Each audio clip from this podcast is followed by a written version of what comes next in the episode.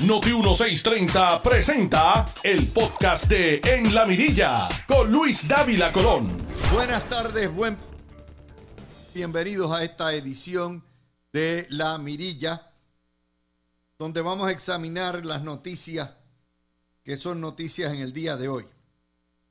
Tal como les dije ayer y les hice un análisis sosegado y político sobre el lío que iba a traer el que el gobierno era en nombrar una procuradora de las mujeres a pie forzado, que ha sido un ente que ha dividido el Partido Nuevo Progresista en, en asuntos medulares que han creado tradicionalmente los disgustos y que han hecho que ese partido en muchos sentidos pierda del 53% que obtuvo en el año 2008 haya perdido más del 40% de su electorado.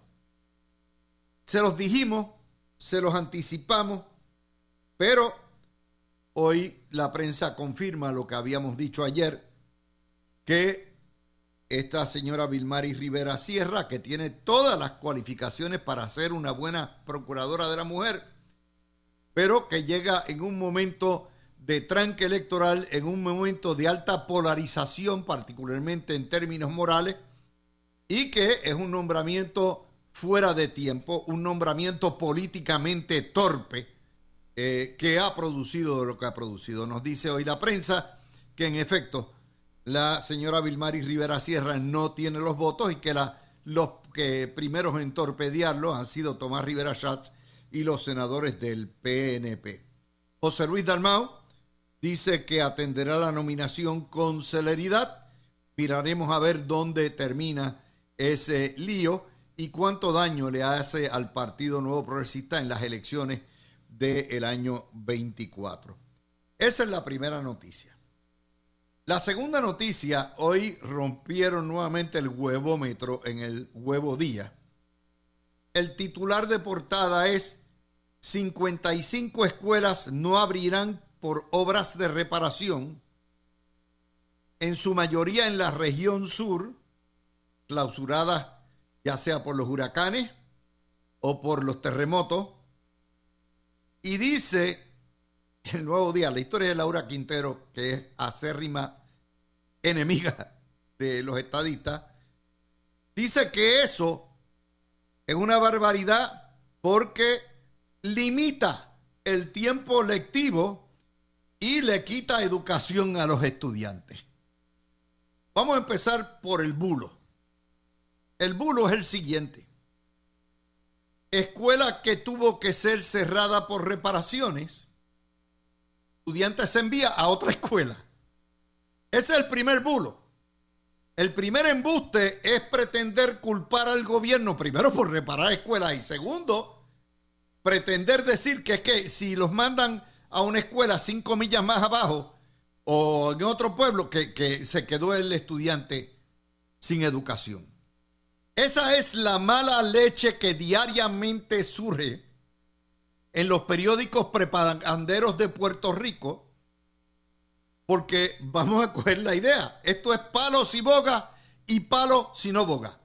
Han estado jorobando cinco años o seis años porque después de los huracanes no se ha reconstruido las escuelas. Y no importa que se haya, haya reconstrucción y todo eso, joroban. De manera que si el gobierno no reconstruye ni mejora la escuela, los critican.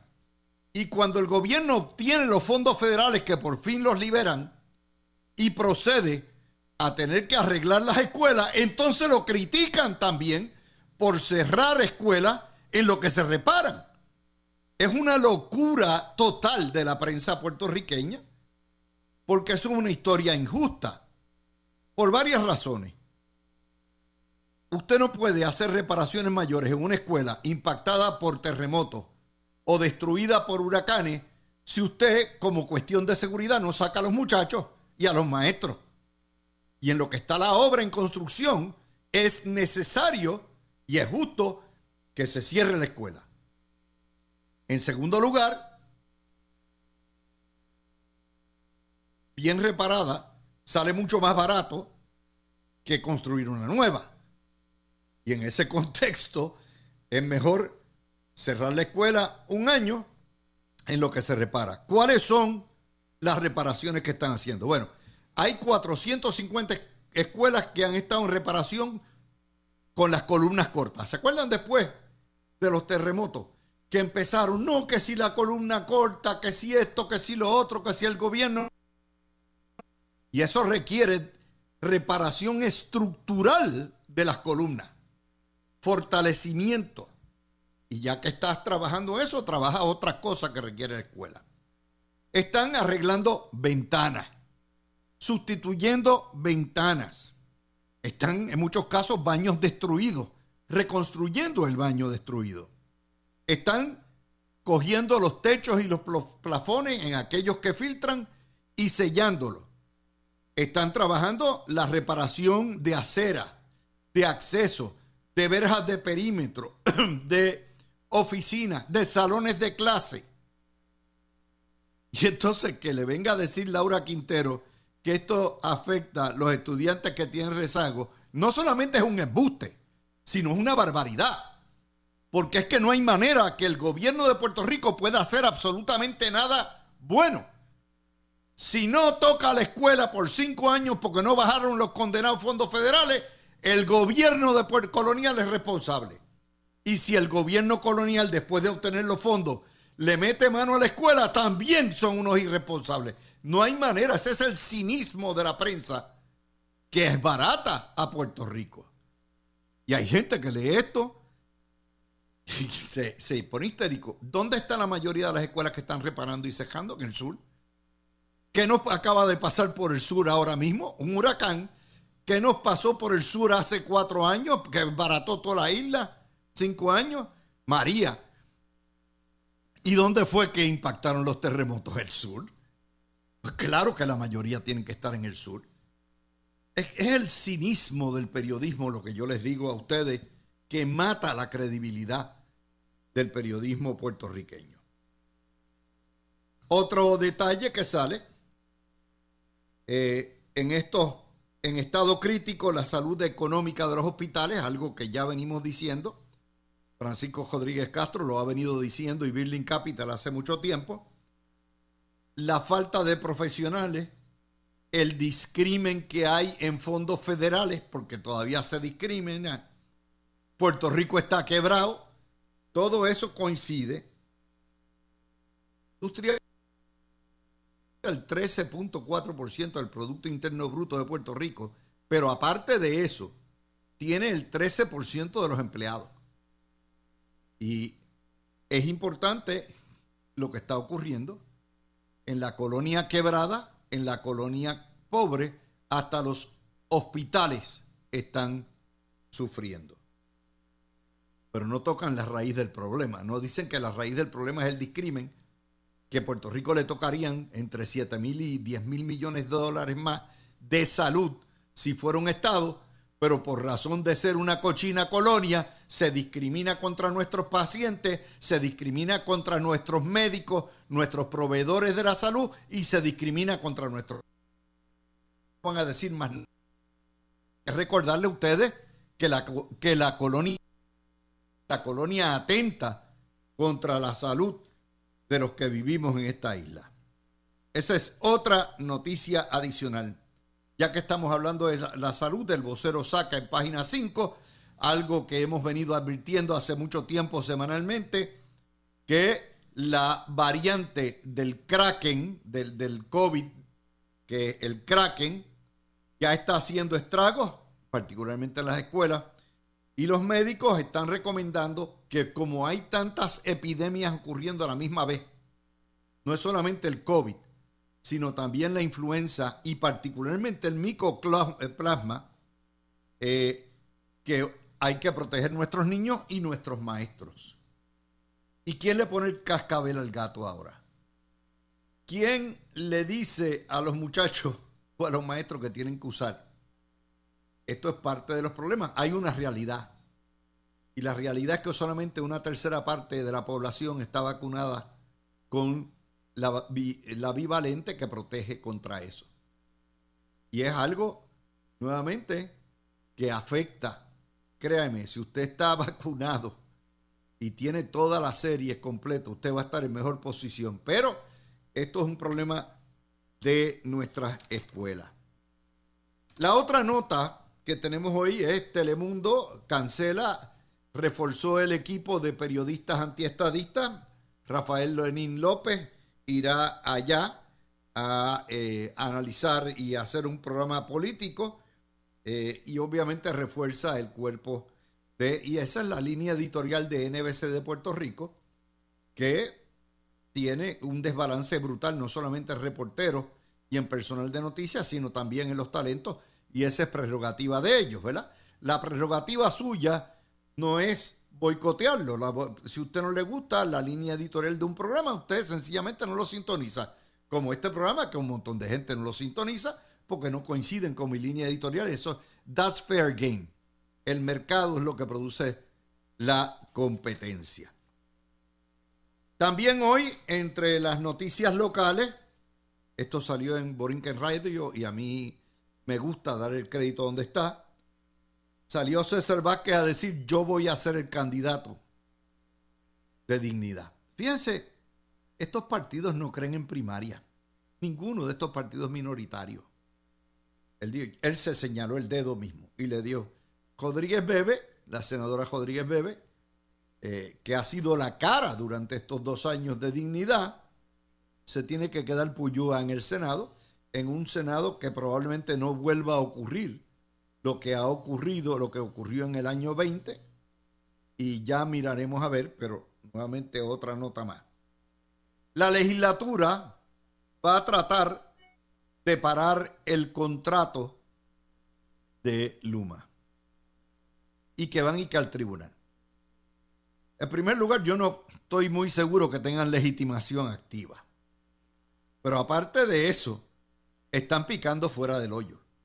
La renovación de los contratos le corresponde al Ejecutivo y le corresponde a la Gerencia de Energía Eléctrica, aparte de que Luma son protegidos por el gobierno federal, por la Junta de Control Fiscal, por el Departamento de Energía.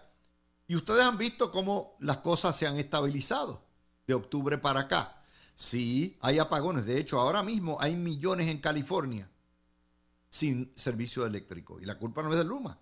Es que sencillamente la costa oeste ha estado impactada por tormenta invernal tras tormenta invernal. Llevan en el diluvio universal desde antes de Navidad y eso causa el trastoca completamente la generación de energía. Y es que no vivimos en un vacío. Parte de la contribución que hacemos en este programa es darle a ustedes las noticias de otro lugar para que ustedes puedan contrastar y comparar. Noticias que aquí censuran o que no cubren o que las hunden en la con las esquelas, pero que son importantes para que usted entienda que ni somos el ombligo del mundo y las cosas, cuando hay interrupciones del servicio eléctrico por mal tiempo, la culpa no es de la compañía que produce el servicio eléctrico y lo distribuye, sino del mal tiempo. Esa es otra noticia que tenemos hoy. El presidente Biden está en México, reunido en una cumbre norteamericana con el presidente de México, Andrés Manuel López Obrador, y con el presidente de Canadá, eh, digo, el primer ministro de Canadá, Justin Trudeau. el tema principal, aparte del, del comercio, el calentamiento global, el comercio libre entre las tres naciones, es la migración. Los números que da la prensa hoy son realmente reveladores. En un momento en que la prensa puertorriqueña y los sectores socialistas están empujando fuertemente porque nos den la soberanía y la independencia, esto está ocurriendo en nuestra frontera 3.5 millones de latinoamericanos de Venezuela, Colombia, Guatemala, Salvador, Honduras, México, han entrado a haitianos por la frontera del sur, los estados de Texas, Arizona, Nueva México y California, de forma ilegal. 3.5 millones en un año. Y obviamente el desmadre que tiene Biden en la frontera es de tres pares y él pretende que México le resuelve el problema cuando el problema se resuelve, número uno, legislando republicanos y demócratas, y número dos, diciendo claramente la frontera está cerrada, nadie entra, el que quiera visa, que la reclame en su país y nosotros con mucho gusto vamos a ampliar, ahora mismo son 30 mil, que es una porquería, debe ser mucho más. De hecho, hoy hay una historia que sale eh, en los periódicos, que déjeme ver, esto es del libro del Instituto de Economía, de, de Estrategia Económica del Instituto Aspen, donde señala que Estados Unidos necesita población, ya sea mediante reproducción, es decir, hacer el amor todo el mundo y parir muchachos, o migración. Porque la tasa de natalidad ya bajó a 1.6%, que es menos de la tasa de reemplazo. Estados Unidos necesita no menos de 5 millones eh, nuevos de población nueva anuales, tal vez más. Y eso se resuelve si la gente no quiere parir o los parejas jóvenes no quieren tener muchos hijos, se resuelve mediante el visado y la entrada. Además de ese 3.5 millones que entraron ilegalmente el año pasado, hay 800 mil residentes con tarjeta verde, incluyendo muchos dominicanos que hay en Puerto Rico y colombianos y, venezolanos, que ya tienen sus cinco años de residencia y están pidiendo la ciudadanía americana. Si usted suma más o menos, hay entre 4.5 millones y 5 millones de, de la mayoría hispanoamericanos, casi todos, tocando las puertas para entrar a los Estados Unidos. No es a Cuba, no es a Venezuela, no es a Colombia, es a Estados Unidos. Eso es aproximadamente una vez y media más la población total de Puerto Rico. Y les digo esta nota porque eso no se discute. En la prensa puertorriqueña no le van a decir a ustedes que los latinoamericanos cuando quieren mejorar, cogen para el norte y es para Estados Unidos. Y parte de las discusiones que el presidente Biden tiene con el presidente López Obrador y el primer ministro Justin Trudeau es cómo van a trabajar. Ya Canadá ha dicho que en efecto necesita más personas, y por lo tanto ha pedido a que, que le manden de los no se llama refugiados, ¿verdad? Los indocumentados eh, en la prensa puertorriqueña no definido. Migratorio no definido. Claro. Pero están, no es que la persona sea ilegal, es que entró ilegalmente. El estatus está definido. Si cualifica para asilo político o no, ya eso es otra cosa. Eso es otro cuarto de hora. Andrés López Obrador Andrés Manuel López Obrador, presidente de México, ha dicho, yo estoy dispuesto a coger algunos si me ayudan, esto es un problema humanitario, pero por favor díganle que cejaron la frontera y que la manera de entrar a Estados Unidos y buscar su visa es solicitándola en la, en la embajada de su país. El contraste es claro. Mientras en Puerto Rico la prensa y el sector socialista y el Partido Popular nos dirigen hacia la independencia y a la soberanía, en toda Latinoamérica están pidiendo ingresar directamente a ganarse los habichuelas y a tener libertad en los estados, para que ustedes vean cómo es el mundo y cómo estamos. Esas son las noticias que tengo para discutir con ustedes en el día de hoy con nuestro panel. Voy a hacer la pausa porque cuando regrese vamos a hacer uno de esos ejercicios que hacemos mensualmente en este programa, que es hacer una retrospectiva de las noticias de dónde estábamos en este mismo punto en el año preelectoral de los últimos cuatrenios. Eso nos ayuda a darle perspectiva a la realidad que vivimos hoy y a lo que se discute hoy. Y a mí me gusta analizar la noticia no en un vacío, como si las cosas hubiesen ocurrido por primera vez ahora o como si las noticias de hoy no tuvieran base, orígenes o tangencia con las noticias de hace cuatro años, hace ocho años o hace doce años. Lo vamos a hacer cuando regresemos. No hay nadie más que lo hace en Puerto Rico. Y si ustedes pueden mirar, déjenme ver aquí, eh, les estoy enseñando el video. Ustedes ven todas esas carpetas, todas esas carpetas que están en mi librero son carpetas que tienen el cúmulo, los resúmenes de noticias en Puerto Rico desde el año 1988.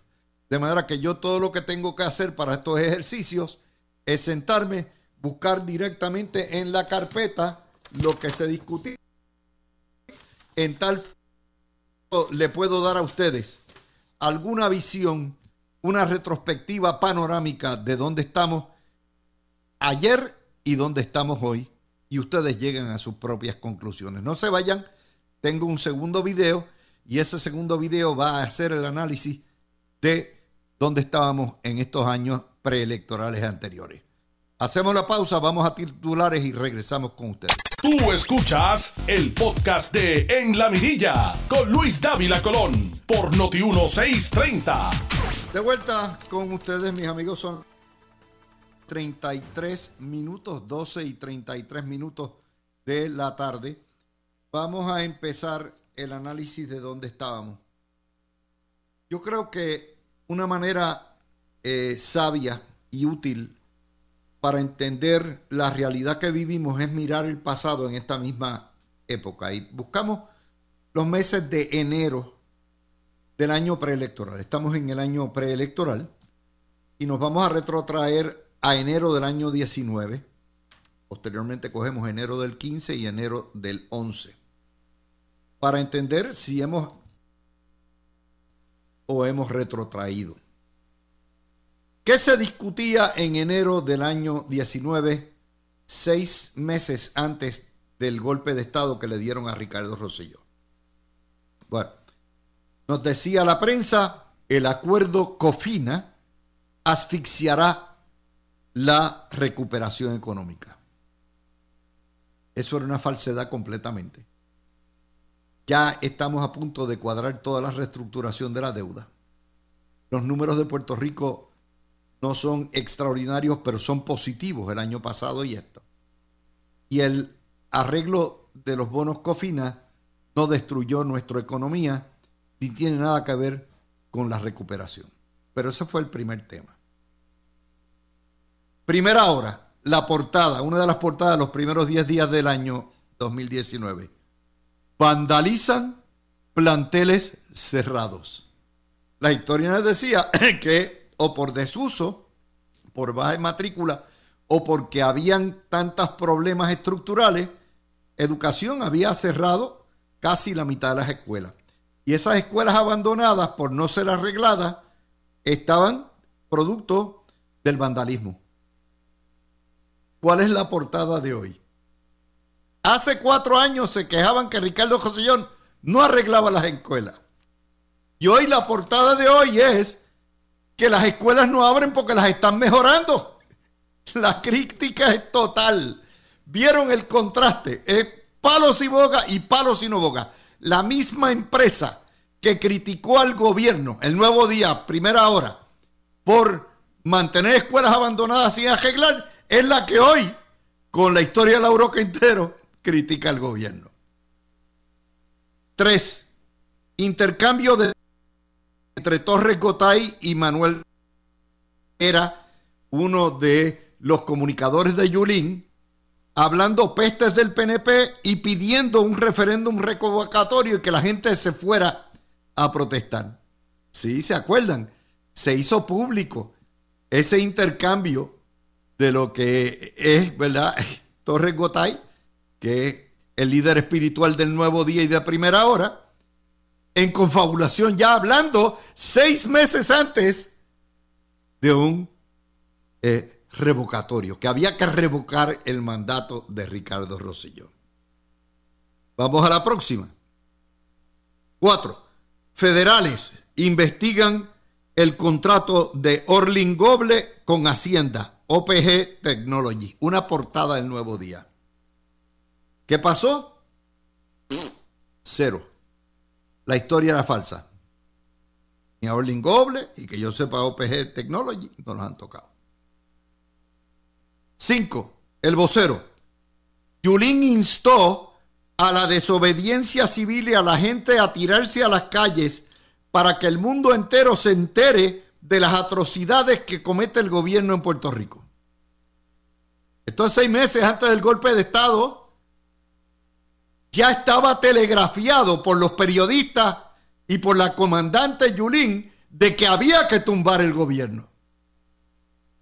Seis, allonamiento futuro, eh, fatulo del cuerpo de ingenieros en el almacén de energía eléctrica, ¿se acuerdan? Palo Seco, que después terminaron diciendo aquí no ha pasado nada, pero formaron uno de esos líos nacionales con eso. ¿Qué pasó? Que estaba a palo limpio Ricardo Rosselló con FEMA, con el cuerpo de ingenieros y con las agencias federales que habían aguantado el dinero de la reconstrucción de María que había pasado cinco meses antes. De hecho, al mes de enero del año 18, eh, todavía, esto es increíble, mes de enero del 18, la mitad del país estaba sin luz. Este es el 18, pero estamos en 19. O sea, esto es en enero del 19. Y en enero del 19, todavía Puerto Rico se estaba recuperando. El nuevo día culpó al gobierno por asesinato de 23 mujeres en el año 18. Es decir, viene un macharrán y le pega un tiro a una mujer o le da una paliza y la mata y la culpa es del gobierno. Los feminicidios, aparte de que en aquella época habían asesinatos a todo lo que da, pero por cada mujer que mataban, mataban ocho hombres. Ricardo Rosselló señalaba que no obedecería orden alguna de recorte a las pensiones. Recuerden, Rosselló estaba en pelea con Trump, en pelea con eh, FEMA, en pelea con la Junta de Control Fiscal. ¿Ustedes creen que se fue casualidad que sacaran a Ricardo Rosselló y que los federales miraran para el otro lado? No. no. Como no es casualidad que Ana Belén Montes esté por ahí suelta. ¿Ah? Esas cosas no son casualidades, son causalidades. Roselló tuvo ante presión al jefe de turismo izquierdo por un alegado, porque que supuesto acoso de una empleada de turismo, no de izquierdo, sino de otro. Resultó después que no había caso contra izquierdo, pero quedó ahí. Esas fueron las noticias de escándalo fabricado que se tornaron en bolas de nieve, que, o en bolas, no de nieve, discretas, que posteriormente fueron a tumbar a Rosselló. Trump ordenó paralizar los fondos de recuperación para Puerto Rico. Nadie se olvida. ¿Usted se le olvidó eso? ¿Se le olvidó eso? No.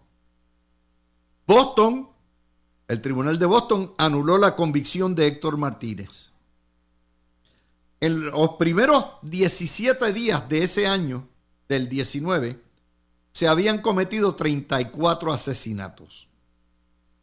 Yulín andaba de viaje en viaje cogiendo premios y estaba pidiendo que tumbaran el gobierno y inclusive para la fiesta de la Sanse, ustedes recordarán que dijo ay, que la gente fumara marihuana en la calle que ya no iba a procesar. Y FEMA recortó por órdenes de Casablanca 70% de los fondos para reparar escuelas, que es el titular de hoy.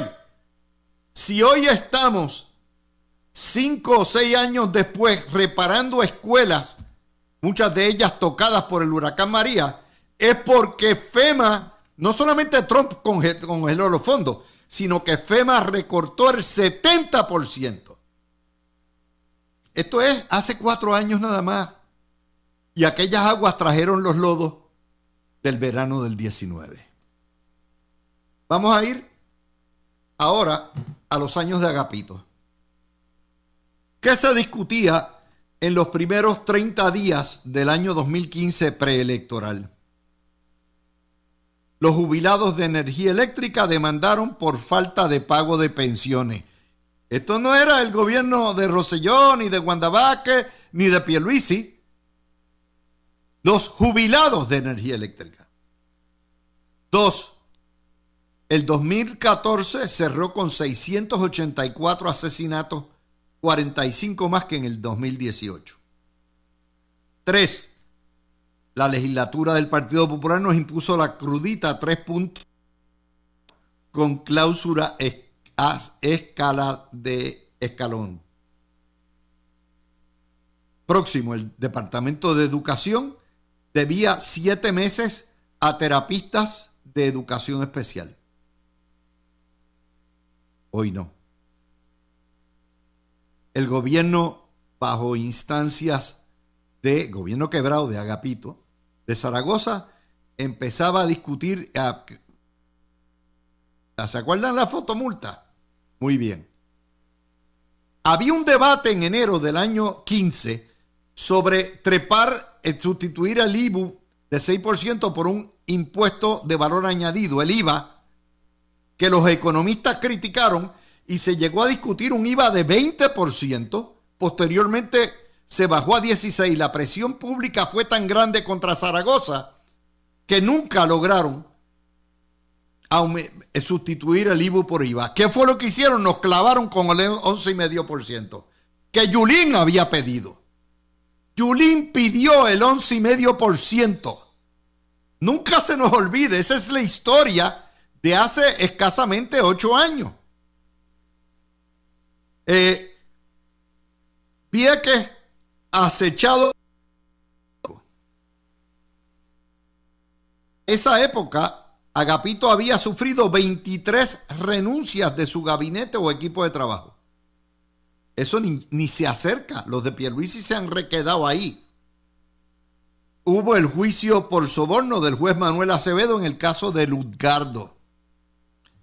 En el 2014 nos informa el censo que se triplicó la migración y 125 mil puertorriqueños habían, se fueron en el año 2014 fuera de Puerto Rico.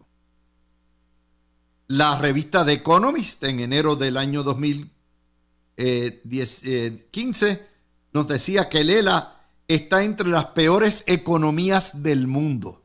Todavía no habíamos ido a la quiebra, porque no llegamos a la quiebra hasta que Agapito dijo, eh, me vale, y se fue a la insolvencia en febrero del año anterior. Y no es hasta que empieza a discutirse en el verano del año 2015, y John Mott fue el primero que sacó la noticia, que venía una junta de control fiscal y una promesa. Otra noticia de enero del 2015, el Departamento de Educación le debía 11 millones a los transportistas, de manera que no solamente le debían 7 meses a los terapistas de educación especial, sino que a los transportistas que ha hecho este gobierno le dio aumentos y bonos a todos los empleados públicos. Este momento es corriente las cuentas de educación. Millones de cabildeo para Charlie Black y Toby Roth de parte del gobierno de Alejandro García Padilla. ¿Para qué? Para parar la estaida. Y aquellas, aquellas barbaridades hicieron que le pagaran a la compañía de Justin Peterson barbaridades para decir que los puertorriqueños somos este, salvajes, que las mujeres están preñadas. ¿Se acuerdan aquel, aquel debate que ocurrió enorme con el memito que circuló la de Justin Peterson? Pues ahí está, que hoy es juntero. ¿ah? El Zaragoza estaba pidiendo chavos por todos lados. Y se tuvieron que meter en enema las remesas. La pava atrasó por 10 años los aumentos de salario mínimo que eran escalonados que había aprobado el gobierno Fortuño. es que si no miramos el pasado, no entendemos. No entendemos. Hoy el salario mínimo estaría bien por arriba de los 10.50 que aprobaron el año pasado. ¿Por qué? Porque el Partido Popular lo paró. El Partido Popular nos atosigó contribuciones a todo lo que da. Rafael Hernández Colón le advertía a su partido en enero del año 15 que si fuera un referéndum estadidad sí o no, que ganaba la estadidad. En paz descanse Hernández Colón, la pegó. La estadidad ganó en sí o no. La legislatura popular nos establecía el botellatazo y el latatazo, otros impuestos que habían. El desempleo en el año 15, en enero del año 15 era en diciembre 17.3%. Hoy es 6.3%. Nos decía el cartel de los soles y de los narcotraficantes, el gobierno narcotraficante y narcoasesino de Venezuela arropaba Vieques y Culebra hace ocho años. Y en enero, el nuevo día, Pedro Pierluisi no descarta aspirar a la gobernación. Pierluisi es, representa un liberal social alejado de los sectores duros porque estaban en plena guerra contra Tomás Rivera Schatz. Eso era lo que estábamos haciendo hace ocho años. 2011, digo 2015, sí, prácticamente ocho años atrás.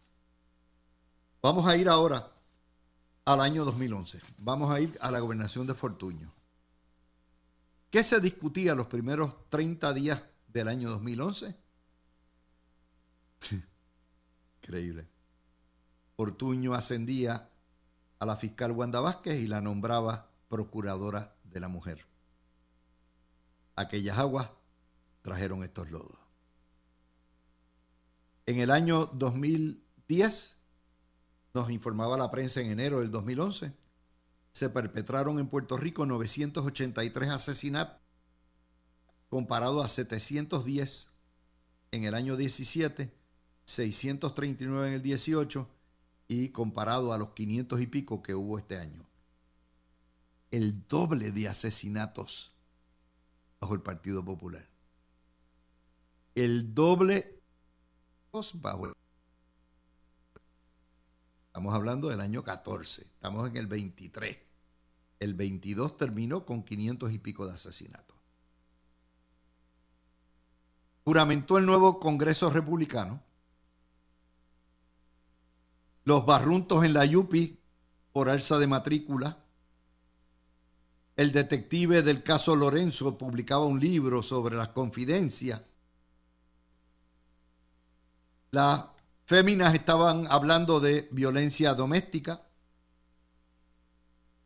Hubo una repartición de Reyes, el Día de Reyes en Clemente, que fue desastrosa. Es, ahí fue donde salió la, una de las, ¿se acuerdan? La, porquería de bola. Pierluisi atajó a Ricardo Rosselló y a Alejandro García Padilla y a Héctor Ferrer. Yulín anunciaba que retaría a Santini Ocho años después, Yulín no hay quien la quiera en Puerto Rico. Las entradas de todos los recintos universitarios estaban bloqueados por los revoltosos. La, guerra, la prensa puertorriqueña estaba en guerra abierta contra Tomás Rivera Schatz desde el año 2010 y le sacaron que si Héctor Martínez, que si el caso de David Quiñones, que si Edgar Santano. No le quitaron ¿Qué fue lo que hizo la prensa? Prácticamente con la presión que le metieron, impidieron que Rivera Chávez corriera para una primaria o retara a eh, el gobernador Fortuño.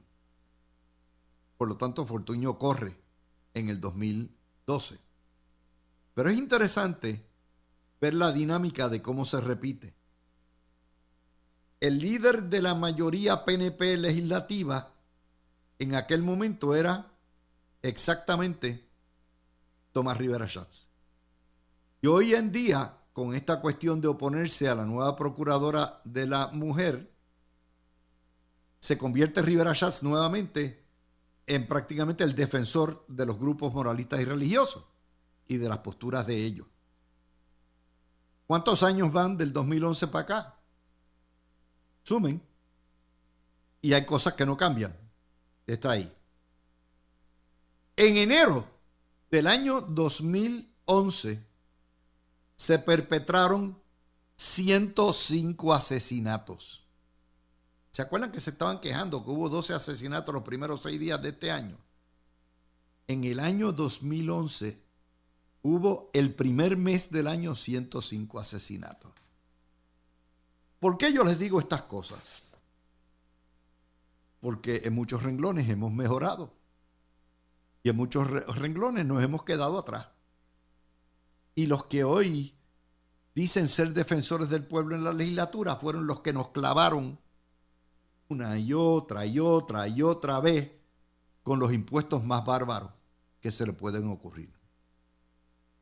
Y eso nos pone en perspectiva. Y la prensa entonces le quitaba, criticaba al Departamento de Educación y hoy lo critican igual. Yo les dije a ustedes, en la época de las escuelas no están preparadas. Porque tienen los temas chicles que son, tienen la misma cosa, no trabajan, son vagos, son, van, son politiqueros y vienen con las mismas follonetas todos los años. Usted puede predecir prácticamente lo que son las historias que juicio por soborno, el caso Luzgardo, prácticamente, um, cállese la boca. No hablaron mucho de eso. Pero yo me parece a mí que de este análisis que hacemos de los últimos tres años preelectorales, es que las señales del tumbe a Ricardo Rosselló ya estaban puestas y ordenadas desde mucho tiempo. Y recuerden que Ricardo Rosselló sí renuncia, pero porque había... Ese caso fueron Johnny Méndez y Tomás Rivera Schatz los que le quitaron la confianza y una vez, una vez se pierde la confianza de la oposición, de las instituciones y de sus propios correligionarios, se acabó la capacidad de gobernar. A Rosselló no le quedó otro remedio, pero no lo votaron porque no es corrupto, no lo votaron por ineficiente, Rosselló estaba haciendo lo correcto, defendiendo a los pensionados, la economía venía creciendo, pero ya estaba telegrafiado todo, ya estaba todo puesto. Y esas son las cosas que en Puerto Rico no se dicen ni que se toman en consideración a la hora de analizar noticias, porque no vivimos en un vacío y porque lo que somos hoy es producto de lo que fuimos ayer y antes de ayer. Y si no recordamos ese tipo de noticias, no podemos entender si estamos hoy mejor o si estamos peor.